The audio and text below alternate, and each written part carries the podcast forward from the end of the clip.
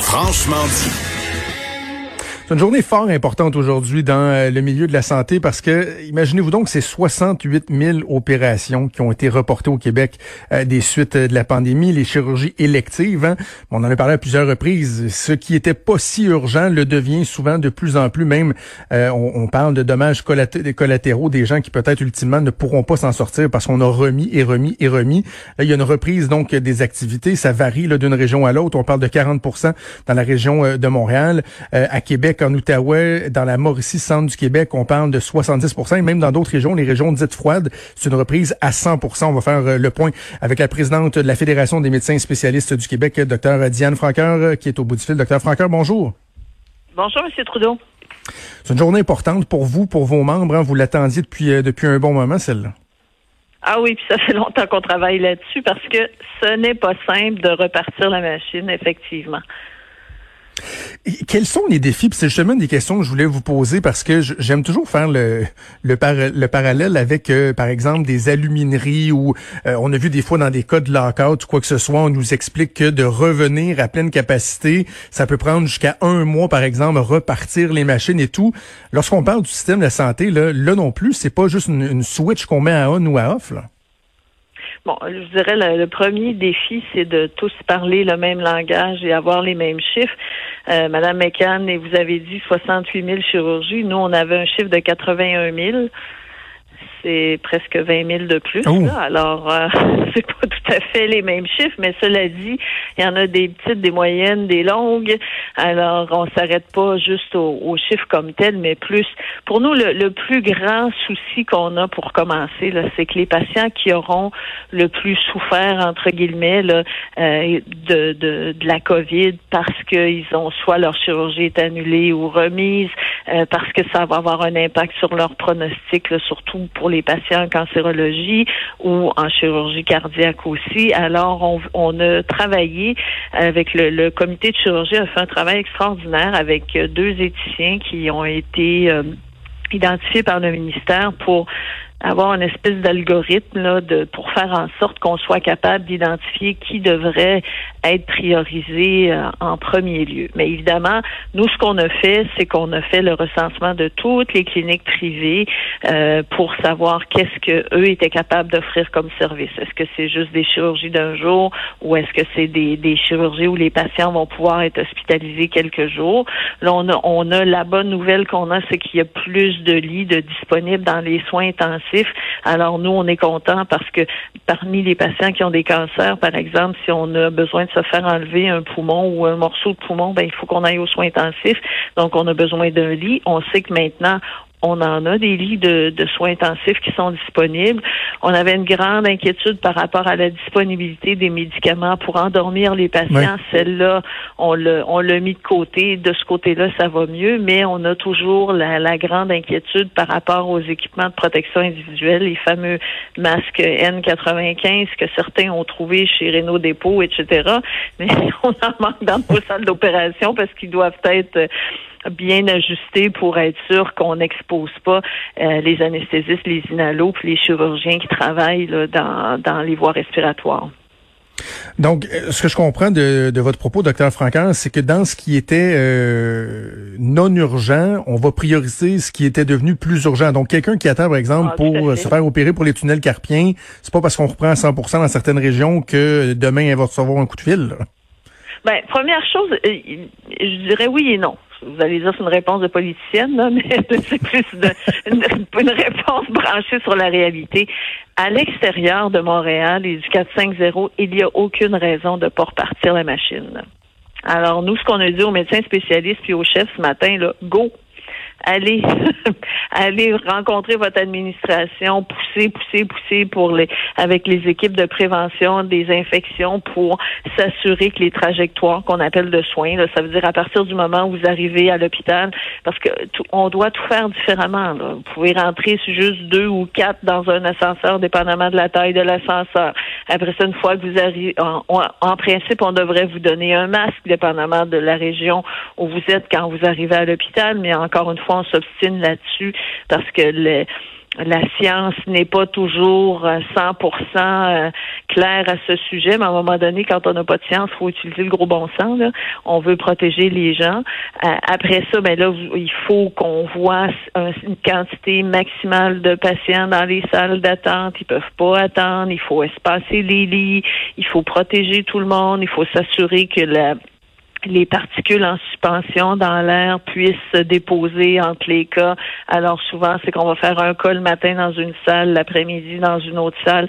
Alors il y a toute cette logistique-là qui est en train de se mettre en branle, mais euh, c'est juste des beaux défis. Là. Alors quand on peut recommencer à soigner, on va trouver des solutions. Il n'y a pas de problème.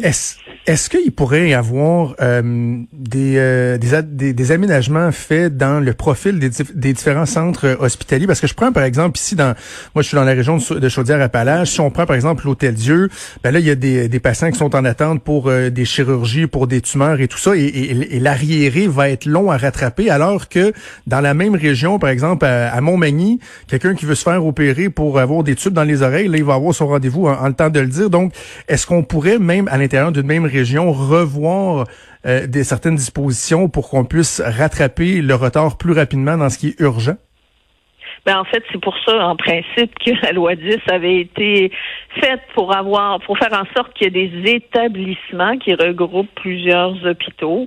Alors, ces établissements-là doivent effectivement euh, euh, pousser sur leur force vive parce que, par exemple, quand on dit à Montréal qu'on va aller euh, réquisitionner les, cliniques privées, mais il y en a à Québec aussi, il y en a à Trois-Rivières aussi. Donc, comment est-ce qu'on va faire en sorte pour qu'un un endroit puisse faire peut-être du débit, mais, mais c'est pour ça que dans notre proposition qu'on a fait avec le, grand comité provincial qui va faire des recommandations sur la gestion des listes d'attente, la première chose, c'est qu'on va vraiment, vraiment pousser la machine pour opérer tous ceux qui ont des cancers et chez qui les délais vont avoir un impact sur leur pronostic à long terme. Parce que là, on peut pas dire qu'il y a personne qui a été touché. Là, c'est pas vrai. Là. Je dirais aujourd'hui, là, on est le 19 mai, les mammographies sont même pas recommencées encore, mais on a parti un plan de procréation médicalement assistée. Alors des fois, il y a des consignes qui nous sont euh, bizarres, mais il faut vraiment que les patients qui attendent qui va avoir un impact soient mis sur la liste de façon prioritaire, qu'ils soient les premiers à pouvoir avoir accès à la chirurgie. Évidemment, on va, il y a aussi des gens qui voudront tout simplement pas être opérés aussi, puis il faut respecter ça. Là. Donc, on, on, on fait vraiment appel aux gens. Euh, qui, qui, qui décident, qui sont trop inquiets ou pour une raison X, Y, Z, qui veulent décaler parce qu'on n'a pas réussi à les rassurer, dépendamment où est-ce qu'ils habitent, de nous le dire, hein, parce qu'on ne pourra pas passer tout le monde en même temps. Là. Alors, ce serait très dommage que des patients ne se présentent pas alors qu'on a tout organisé. C'est que c'est important que tout le monde soit sur euh, la même fréquence. Euh, mais cela dit, le message, je pense qu'on doit passer à, à tous ceux qui, qui nous écoutent, ben c'est si on vous a pas appelé, prenez le téléphone puis appelez. Assurez-vous que quelqu'un a regardé votre dossier. Nous, on a demandé à tous les chirurgiens de revoir toute leur liste d'attente, de prioriser les dossiers, de s'assurer de faire tout ce qu'on appelait les, évaluations pré-op auparavant pour être sûr qu'il n'y aura aucune annulation quand un, cas va être vraiment là, euh, que tout le dossier va être prêt. Maintenant, il y a encore des questions pour lesquelles on n'a pas de réponse. Est-ce qu'il va y avoir euh, un test qui va être fait avant la chirurgie? La santé publique nous dit ça ne nous sert à rien. Nous, on veut protéger ce qu'on appelle les hôpitaux et, les cliniques euh, euh, médicales froides, là où il n'y a pas de cas. On va essayer de vraiment protéger ça le plus possible. Alors, c'est c'est tous ces items-là qu'on regarde puis qu'on essaie de faire un nouveau paysage avec un nouveau casse-tête. Euh, dites-moi, docteur Francaire, est-ce que la période estivale, euh, ça représente un défi, un enjeu pour vous? J'entendais mon collègue Mario Dumont euh, en discuter dans l'émission ce matin. Bon, on comprend qu'il y a beaucoup de, chirurgie de, chirurgiens qui ont vu leur volume d'activité diminuer au cours des, deux derniers mois, donc eux seront, seront disposés même à en faire davantage, à, à, rattraper le, le, retard accumulé. Mais en même temps, du côté du, du soutien des infirmières, des infirmiers, il y a des gens qui sont à bout de souffle là, et on réclame une période, on, on demande même au gouvernement de s'engager que ces gens-là puissent prendre des vacances. Est-ce que ça pourrait, même si on, reconnaît évidemment la pertinence qu'ils puissent prendre un, temps de repos, mais est-ce que ça pourrait devenir un frein à, rattraper plus rapidement ce retard-là? Ben écoutez, c'est sûr qu'il va falloir euh, donner des vacances au personnel, parce que vous savez, un professionnel de la santé, qu'il soit médecin ou infirmière, quand il est fatigué, il fait plus d'erreurs. Les dernières hmm. données de l'ICIS l'année passée démontraient qu'au Québec, c'était nous qui avions le, plus euh, le, plus mauvais chiffre de corps étrangers laissés dans des patients. Ça, c'est en lien direct avec la chirurgie. Puis ça, ça vient avec la fatigue. Là. Alors, euh, il va falloir se calmer. Euh, ça ne veut pas dire qu'on va les laisser partir pendant un mois, mais définitivement, il y a un minimum requis de, de, de congé qui va devoir être attribué aux professionnels. Parce que vous savez, présentement, c'est encore plus fatigant de mal travailler que de travailler fort. Et ça, c'est notre ennemi, là, parce que sur le terrain, c'est tellement compliqué. Il y a, à chaque à chaque jour, il y a une nouvelle directive, une nouvelle consigne qui est contraire avec ce qu'on faisait avant, puis qui fait pas toujours de sens. Si on allait à gauche, on va à droite. On faisait quelque chose, on le fait plus. On, on est en train de de, de, de, de, de tout modifier la façon de soigner les gens. Et ça, sur le terrain, c'est difficile à suivre parce que les, vous savez, les professionnels de la santé sont de bonne foi. Là. Tout le monde veut vraiment aider mais parfois ils comprennent pas toujours et, et le, le, sentiment du devoir accompli, là, d'avoir euh, commencé un cas puis d'avoir fini puis d'avoir sauvé quelqu'un puis que ça va bien, mm. est plus difficile à atteindre. Alors ça, ça épuise les gens là. Il faut pas nier ce côté psychologique là. C'est difficile dans les, les hôpitaux présentement. C'est extrêmement difficile. Ben justement, en terminant, un mot sur euh, la situation actuelle, parce qu'on prend, on parle de la reprise des chirurgies, mais la pandémie, euh, bon, bien que certains signaux encourageants, elle a encore cours. Vous avez parlé de la disponibilité du matériel. Au-delà de ça, est-ce qu'il y a encore d'autres préoccupations qui sont très, très vives? Là, je pense euh, à l'absence de dépistage auprès du personnel hospitalier, au transfert entre CHSLD, les hôpitaux en zone chaude, en zone froide? Est-ce que vous avez été rassuré à plusieurs égards ou il subsiste encore bien des inquiétudes? Bon, on reste toujours avec un minimum d'alerte, je vous dirais, parce que euh, c'est clair que d'aller dans un milieu chaud, euh, on sait que les, les, bon, les gens qui sont habitués vont faire plus attention. Par exemple, tout le personnel qui est habitué de mettre des blouses, des gants, des masques, c'est comme un réflexe qui est, qui est acquis. Mais par contre, il y a beaucoup d'autres personnes qui sont allées. Puis souvent aussi, il y a, encore, tous les jours, on apprend quelque chose au sujet de ce virus-là. Là. Alors, on, on doit s'ajuster euh, au fur et à mesure. les fameux tests qui, ça a pris un temps fou avant qu'on les ait maintenant. On sait que euh, probablement qu'un test un peu comme un électrocardiogramme, aujourd'hui, votre cœur va bien, demain, vous faites un infarctus, oui, il était normal hier, aujourd'hui, ça va plus. Là. Alors, les tests aujourd'hui négatifs, mais on, peut avoir des symptômes demain, puis être quand même euh, à risque de transmission. Alors, il y, il y a toutes ces ces fameuses inquiétudes-là qui, euh, qui doivent être considérées, mais je pense que euh, tout le monde travaille ensemble dans la même direction pour qu'on puisse vraiment protéger les patients. Puis je vous dirais, dans le doute, là, on en fait plus que moins.